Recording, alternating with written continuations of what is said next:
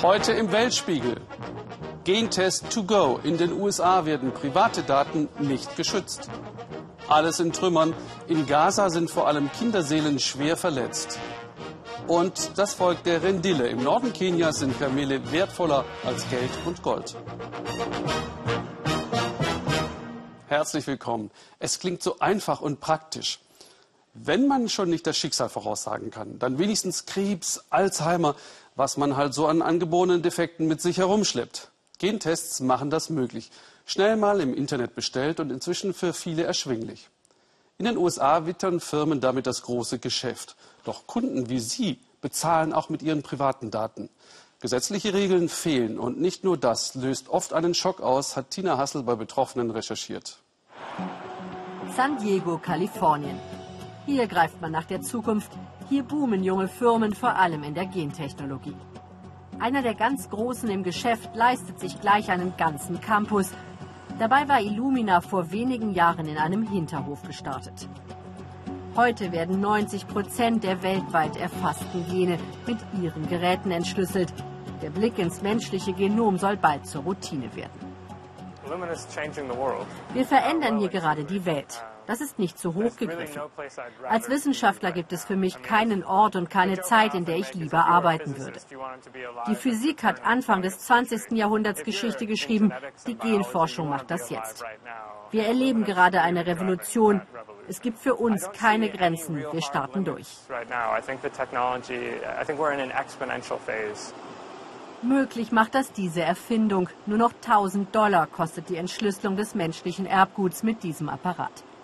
Krankheiten wie Alzheimer oder Krebs können so bald frühzeitig bekämpft werden, verspricht die Firma. Dina Aaron hatte an diese Versprechen geglaubt. In ihrer Familie sind viele schwer erkrankt, deshalb hatte die junge Mutter einen Gentest gemacht. Wie naiv, sagt sie heute. Denn ihre Ergebnisse sind alarmierend. Bei Dina bestehe ein deutlich erhöhtes Darmkrebsrisiko, teilt man ihr mit. Ihr Mann erzählt uns, was für ein Schock das für die Familie war. Unser ganzes Leben ist aus den Fugen geraten. Wenn wir das Wort Krebs hören, denken wir automatisch an Tod. Man sagt uns nicht wann, nur dass der Krebs vielleicht schon in jungen Jahren auftreten soll. Wir haben kleine Kinder und wissen nicht, wie viel Zeit wir noch mit ihnen haben. Und noch schlimmer ist, wenn du eine solche Diagnose per Computer erfährst. Denn Dina hatte ihre Ergebnisse per Mail erhalten. Der für die Auswertung zuständige Arzt war nicht zu sprechen, erzählt sie. Die Firma, die den Test mit den Geräten von Illumina durchführt, informiert online. Später erfährt Dina von einem Spezialisten, dass die Krankheit so gar nicht ausbrechen muss. Sie möchte, dass ihre Daten gelöscht werden, ohne Erfolg. Was machen die mit meinen Daten? Warum behalten sie die in ihrer großen Gendatenbank? Das macht mich verrückt. Wer kann da dran? Kann selbst die Polizei mit richterlicher Genehmigung darin ermitteln? Wer kann da alles reingucken? Dazu habe ich nie mein Einverständnis gegeben.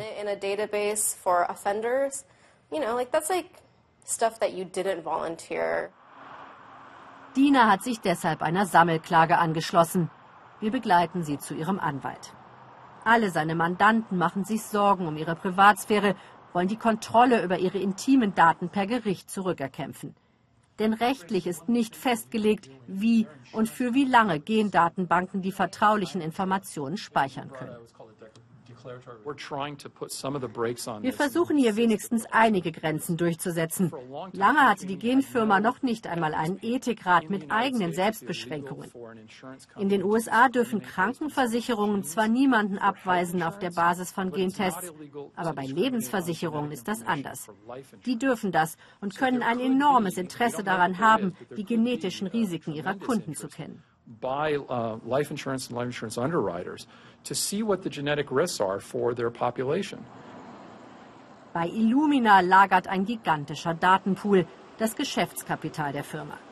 Wissenschaftler aus der ganzen Welt zahlen dafür, um mit diesen Informationen zu forschen. Als wir die Firma auf die Ängste der Kunden ansprechen, versichert man uns, alles erfolge anonymisiert und sei sicher gelagert auf einer firmeneigenen Cloud.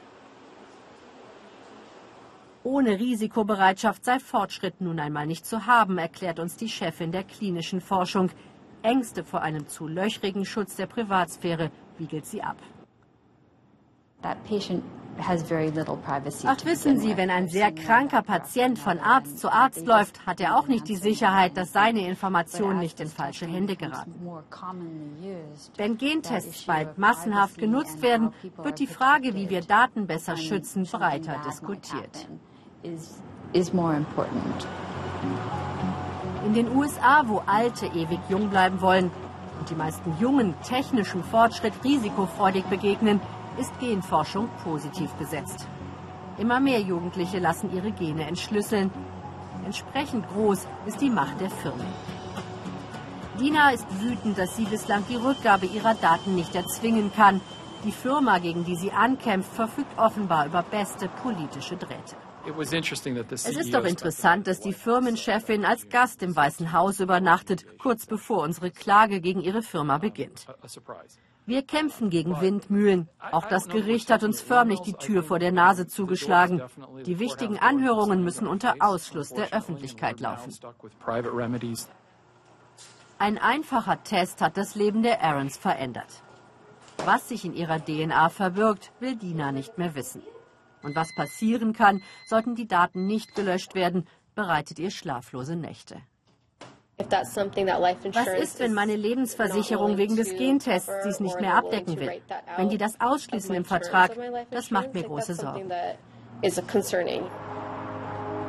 An die Chancen der Gentechnik glaubt Dina noch immer, sagt sie uns zum Abschied. Doch ohne gesetzliche Regeln droht die Hoffnung in Zukunft zu einem Albtraum zu werden. Einen Albtraum haben die Menschen im Gazastreifen gerade hinter sich. Was hat ein Kind, das hier in den letzten Jahren geboren wurde und aufwuchs, eigentlich erlebt, außer Krieg und Zerstörung? Über 500 tote Kinder und Jugendliche waren diesmal unter den Opfern. Gaza ist zu großen Teilen Trümmerlandschaft. Bei der Geberkonferenz für den erneuten Wiederaufbau haben unter anderem die USA und die Europäer heute in Kairo gut 600 Millionen Euro in Aussicht gestellt und Katar, das die Hamas unterstützt, eine Milliarde Dollar. Kinderseelen kann man damit nicht heilen. Und doch versucht es die Sozialarbeiterin Scheimer ohne Illusionen, wie Richard Schneider zeigt. Dieser Teil von Gaza-Stadt ist zum Symbol für das Leiden der palästinensischen Bevölkerung geworden.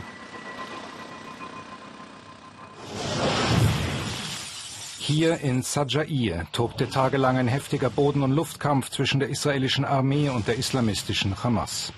Hunderte Zivilisten wurden dabei getötet. Die, die überlebten, verloren alles, selbst ihre Zukunft.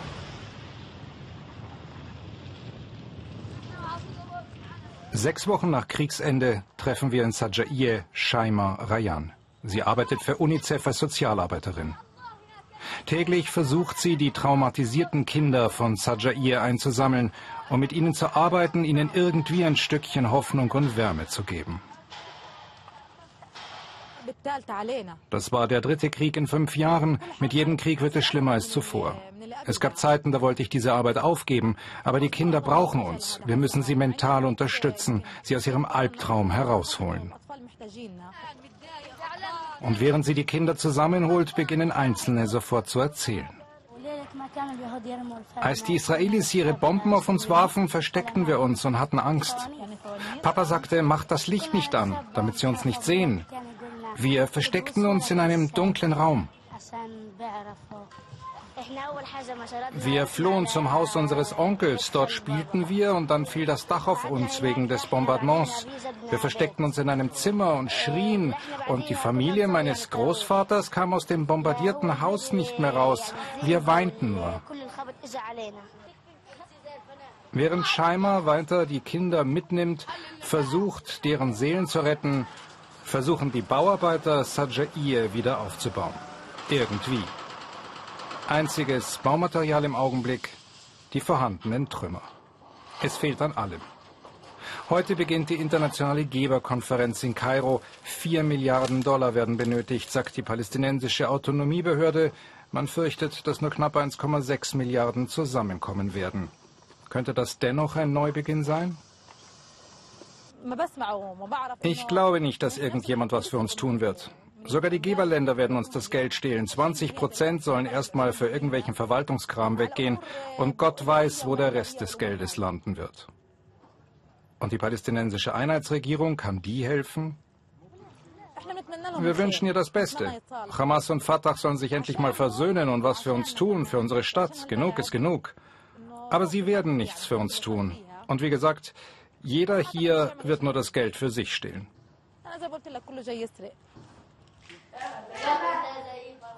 In den Resten eines Warenhauses beginnt Scheimer ihre Arbeit mit gruppentherapeutischen Übungen.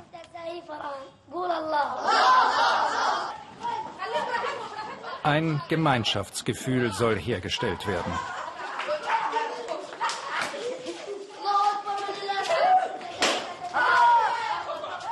Scheimer versucht den Kindern ein Stückchen Sicherheit zu vermitteln. Entspannt euch. Wir lieben uns alle. Das ist jetzt ein sicherer Ort. Hier droht keine Gefahr. Denkt an euch und die anderen. Denkt an einen ganz sicheren Ort, einen Platz, den ihr am meisten liebt. Er wird uns vor neuen Bombardements beschützen.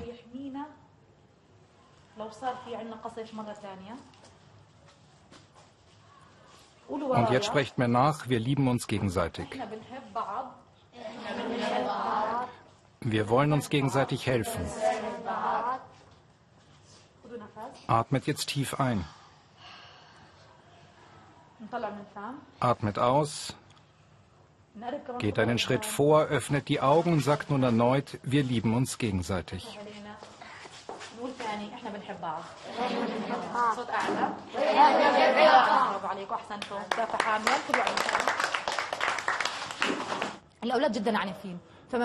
Die Kinder sind grundsätzlich sehr gewalttätig. Wenn wir sie vernachlässigen würden, wäre das ein Desaster. Sie haben so viel Erfahrung mit Gewalt, das ist inzwischen in ihrem Blut. Sogar während unserer Übungen kommt es vor, dass sie sich prügeln und gegenseitig beschimpfen.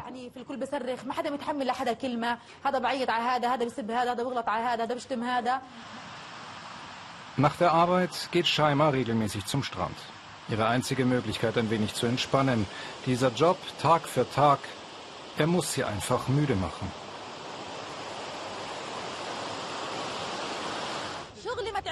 Nein, mein Job macht mich nicht müde. Ich versuche zu helfen und das macht mich glücklich. Aber das Leben hier macht uns müde. Die Konflikte, Kriege, Probleme und alles fällt einfach auf unsere Köpfe. Alles fällt immer zu auf unsere Köpfe.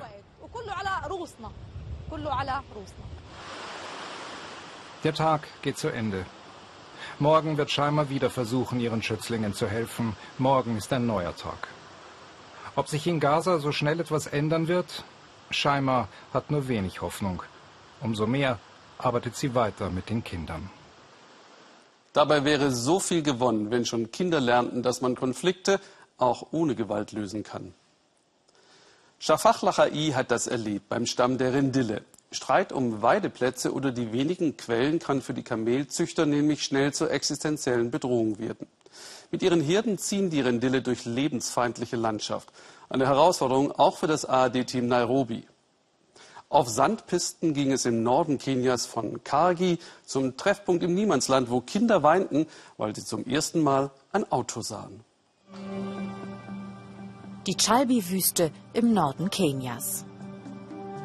Es ist die trockenste Region des Landes. Von allem gibt es zu wenig. Wenig Wasser, kaum fruchtbares Land. Doch durch die Wüste führen uralte Karawanenrouten, Deshalb ist sie Heimat für einige wenige verbliebene Nomadenstämme. Ibrahim Boroja gehört zum Volk der Rendille. Er lebt schon sein ganzes Leben lang in der Wüste, so wie sein Vater, Großvater und Urgroßvater. Und sie sind sein ganzer Stolz. Kamele sind für die Rendille Lebensversicherung und Rente. Sie sind Status. Wenn mir jemand Gold anbieten würde oder Kamele, ich würde immer die Kamele wählen. Gold oder Geld steckst du in die Hosentasche und ehe du dich versiehst, ist es ausgegeben. Aber Kamele kriegen Nachwuchs, sie geben Milch, sie bleiben. Sie sind die einzigen Tiere, die schwere Zeiten mit uns durchstehen. Und schwere Zeiten, die gäbe es hier oft, erzählt Ibrahim. Wenn Dürre herrscht und es nichts zu essen gibt. Aber sein Volk der Rendille würde nicht hungern, solange sie die Kamele hätten. Nichts sei nahrhafter als deren Milch.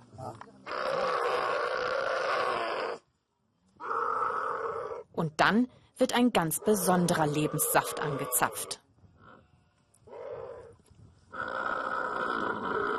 Jedes Kamel muss diese Prozedur alle paar Monate über sich ergehen lassen. Am Ende überstehen sie es aber alle.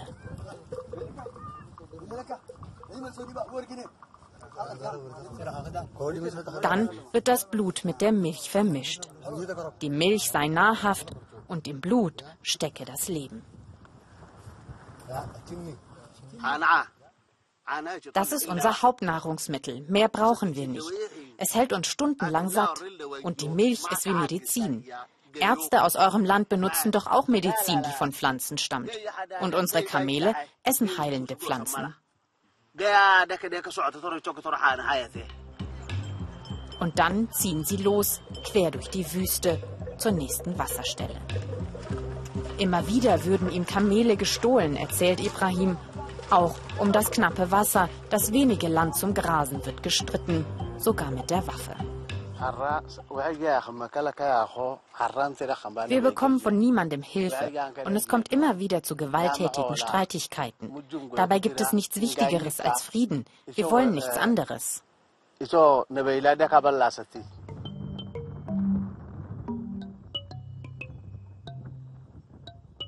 15 Tage kommen die Tiere ohne Wasser aus. Aber wenn sie es dann endlich riechen, gibt's kein Halten mehr.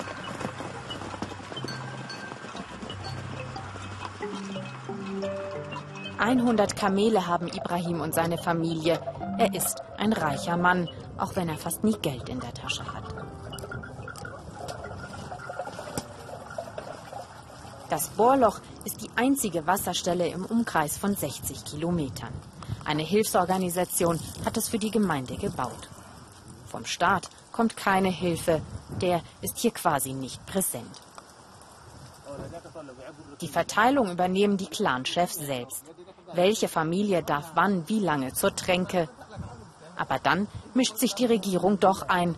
Sie hat die Waffen spendiert. Die Waffen haben wir zu unserem Schutz bekommen, vor wilden Tieren, Hyänen und Löwen.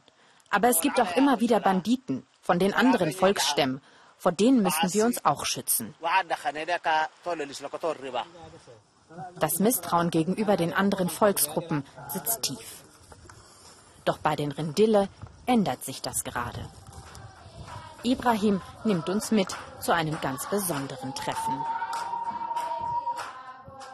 So sehen Friedensverhandlungen im Norden Kenias aus.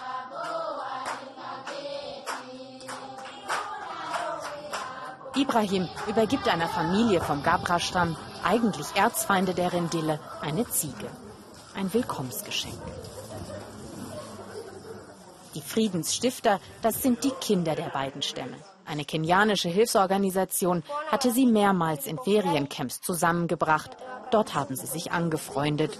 Und jetzt bringen sie ihre Eltern zusammen zum ersten Mal. Es werden Geschenke ausgetauscht.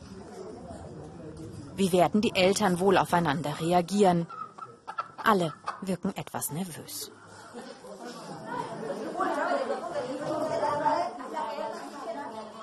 Einige Rendile-Familien nehmen die Gäste vom anderen Volksstamm sogar bei sich zu Hause auf. Die Begrüßung ist herzlich, die erste Hürde genommen. Im Haus führen bei den Rendille die Frauen das Regiment. Nebeo Tawa, die Herrin des Hauses, legt dem Gastkind ein Band aus Ziegenhaut um. Das ist in unserer Kultur ein Zeichen der Gastfreundschaft. Damit besiegeln wir unsere Freundschaft. Genau das Gleiche gibt es bei uns Gabra auch, sagt Dibo. Auch beim Essen gibt es Gemeinsamkeiten. Gegrillte Ziege ist für sie alle ein Festmahl. Früher wäre es absolut undenkbar gewesen, dass wir hier so zusammensitzen. Aber durch unsere Kinder haben wir uns kennengelernt. Der einzige Unterschied zwischen uns ist, dass ich diesen Schmuck trage. Sonst nichts. Wir sind beide Mütter. Als nächstes wollen Mütter und Kinder ein paar mehr Männer ihrer jeweiligen Stämme zusammenbringen. Ibrahim muss nicht mehr überzeugt werden. Für ihn wird es bald Zeit, seine Zelte abzubrechen, weiterzuziehen, dem Regen entgegen. Von den Friedensverhandlungen mit den Kindern will er im nächsten Ort berichten. Hoffentlich erinnern sich die Kinder dann auch daran, wenn sie selbst einmal erwachsen sind.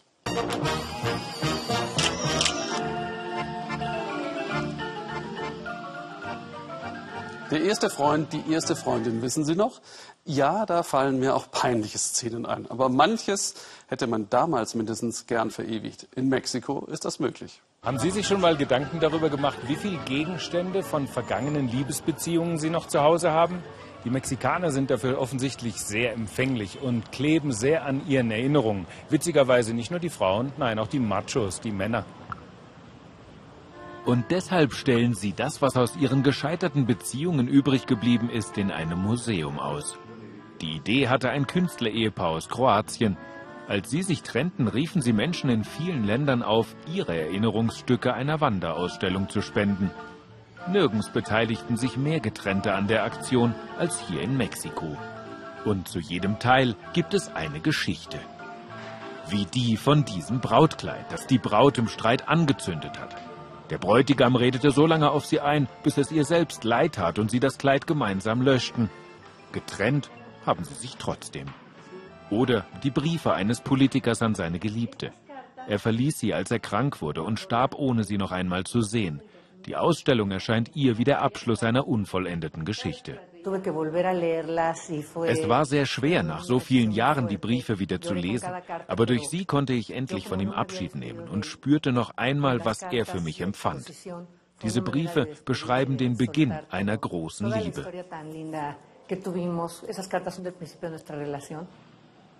An eine einseitige Liebe erinnern diese tausend Vögel aus Papier.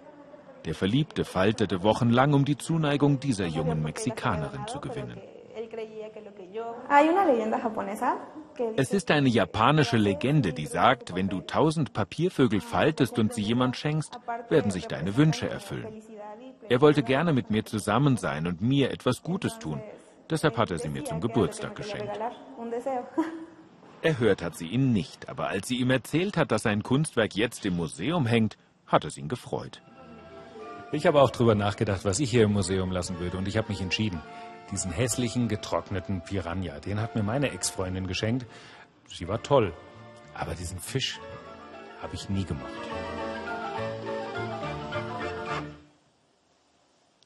Das Entsetzen war groß vor einem Jahr. 400 Ertrunkene vor Lampedusa.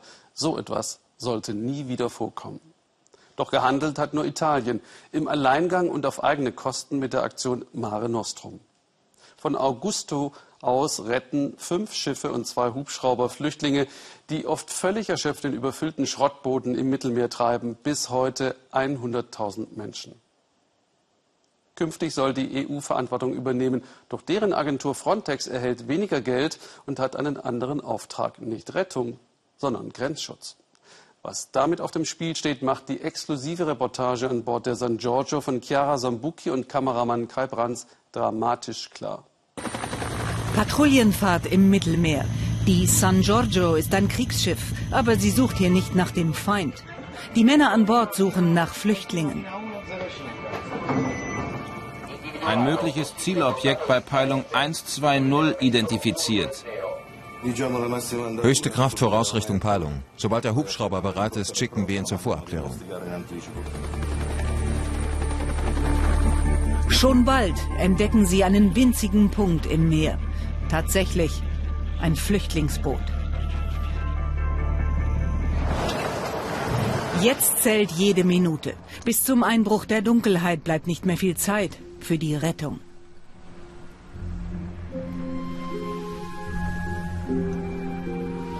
Gibt es schwangere Frauen?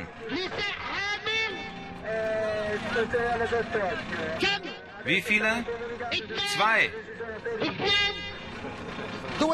Zwei schwangere Frauen. Wo kommt ihr her? Syrien, Ägypten, Sudan? Mehr als 200 Menschen sind auf dem alten Fischkutter. Die Männer von der San Giorgio werfen Säcke mit Rettungswesten aufs Boot, falls jemand über Bord geht. Die Rettungsaktion ist riskant. Bei der starken Strömung könnte das Landungsboot den Kutter rammen. Der marode Rumpf könnte zerbrechen.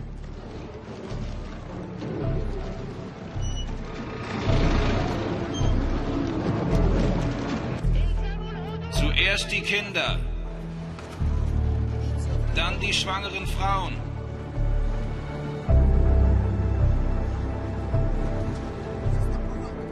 Sie versucht es, schafft aber nicht auszusteigen. Es dämmert bereits. Die Rettungsaktion zieht sich hin. Als die Sonne untergeht, sind immer noch 170 Menschen auf dem Boot. Die Mannschaft will die Aktion unbedingt vor Einbruch der Nacht beenden. Komm, ich übernehme die Kinder, wenn du dort bleiben willst. Ich übernehme sie. Langsam, langsam. Einer nach dem anderen. Die Strömung ist stark. Immer weiter entfernt sich das Fischerboot von der San Giorgio.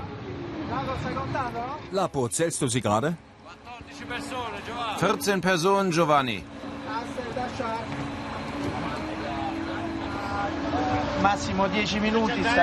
In maximal zehn Minuten sind wir in Sicherheit. Dann ist die Rettung gelungen. Das Landungsboot fährt in die schmale Öffnung des Mutterschiffs ein. Auf der San Giorgio sind sie vorsichtig. Niemand weiß, ob die Flüchtlinge möglicherweise ansteckende Krankheiten mitbringen. Alle werden durchsucht, wenn sie von Bord kommen. Und danach sorgfältig medizinisch untersucht.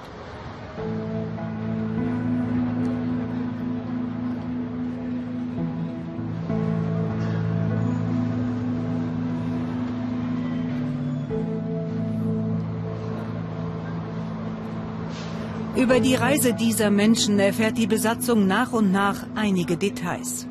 3000 Dollar pro Person hat ihre Fahrt über das Mittelmeer gekostet. Sie mussten schwimmen, um auf den Fischkutter zu gelangen. Acht Tage und acht Nächte waren sie auf dem Meer, bis man sie fand. Total erschöpft sind sie alle. Aber seit vielen Tagen haben sie zum ersten Mal ein Gefühl von etwas Sicherheit, haben keine Todesangst mehr.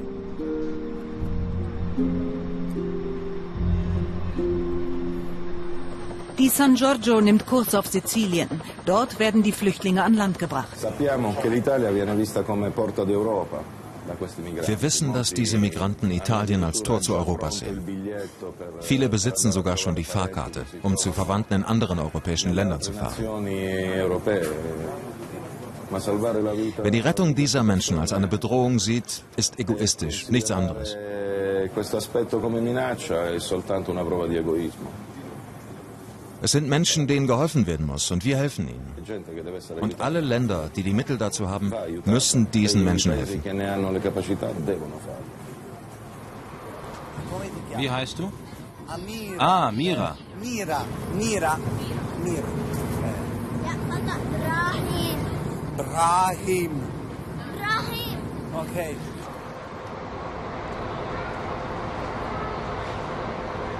Eine Krankenschwester kümmert sich. Was haben Sie in Syrien gearbeitet? An der Uni. An der Universität? Ja, ich war Dozentin.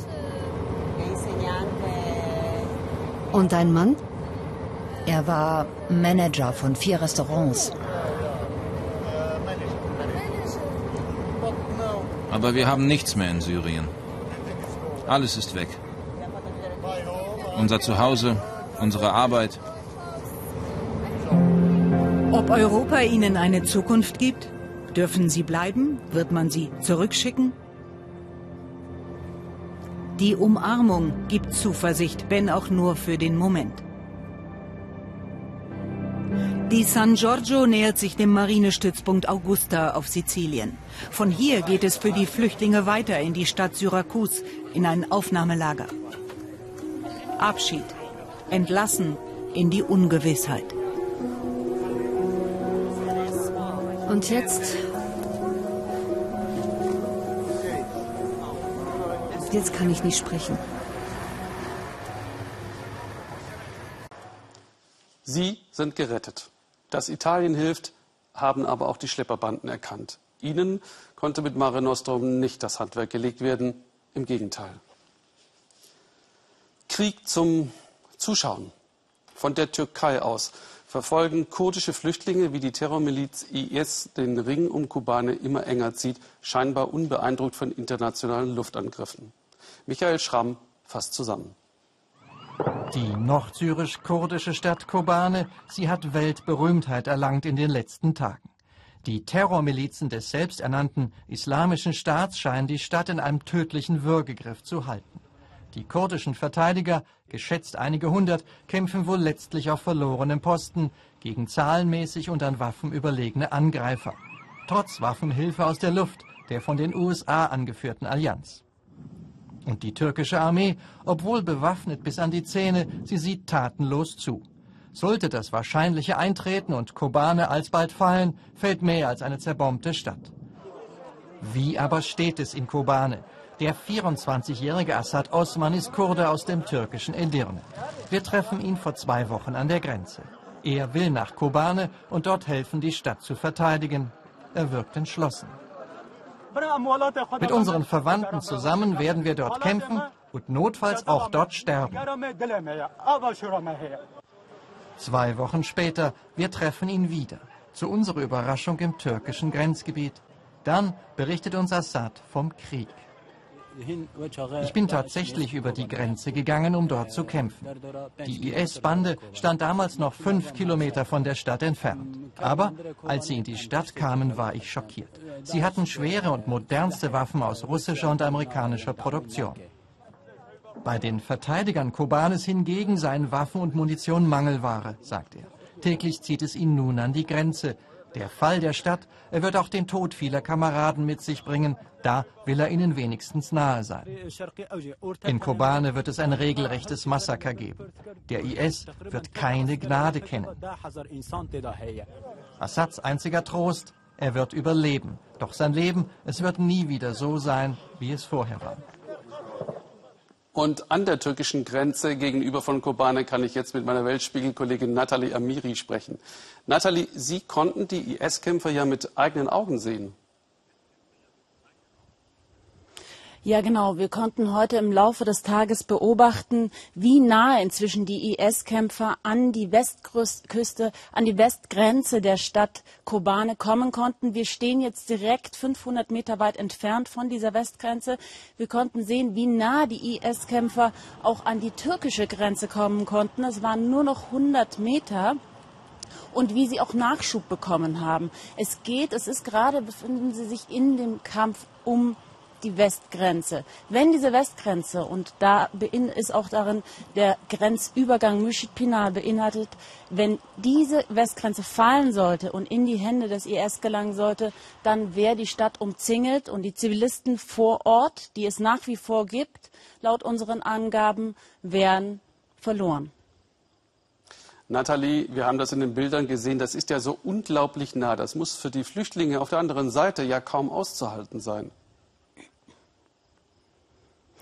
Ja, Sie können wirklich mit bloßem Auge beobachten, wie Ihre Stadt fällt vor Ihren Augen.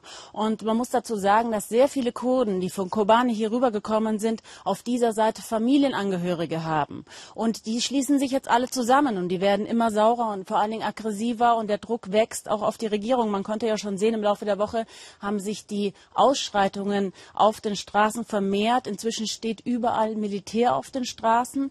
Ähm, Ausgangssperren wurden in der Türkei verhängt. Das ist ein Zustand, den es jahrzehntelang nicht mehr gab. Und man sieht auch, wie sensibel und wie nervös die Regierung jetzt auf ausländische Berichterstattung reagiert, nachdem wir jetzt erfahren haben, dass seit 24 Stunden auch drei Fotojournalisten, deutsche Fotojournalisten in Diyarbakir im Gefängnis sitzen und der Spionage bezichtigt werden. Danke, Nathalie Amiri in Kobane. Und alles Gute für Sie. Das war der Weltspiegel. Mehr Informationen gibt es auch auf unserer Facebook-Seite unter weltspiegel.de im Internet. Vor der Tagesschau spricht jetzt der Bundespräsident zu Ihnen und von mir noch einen interessanten Abend hier im Ersten.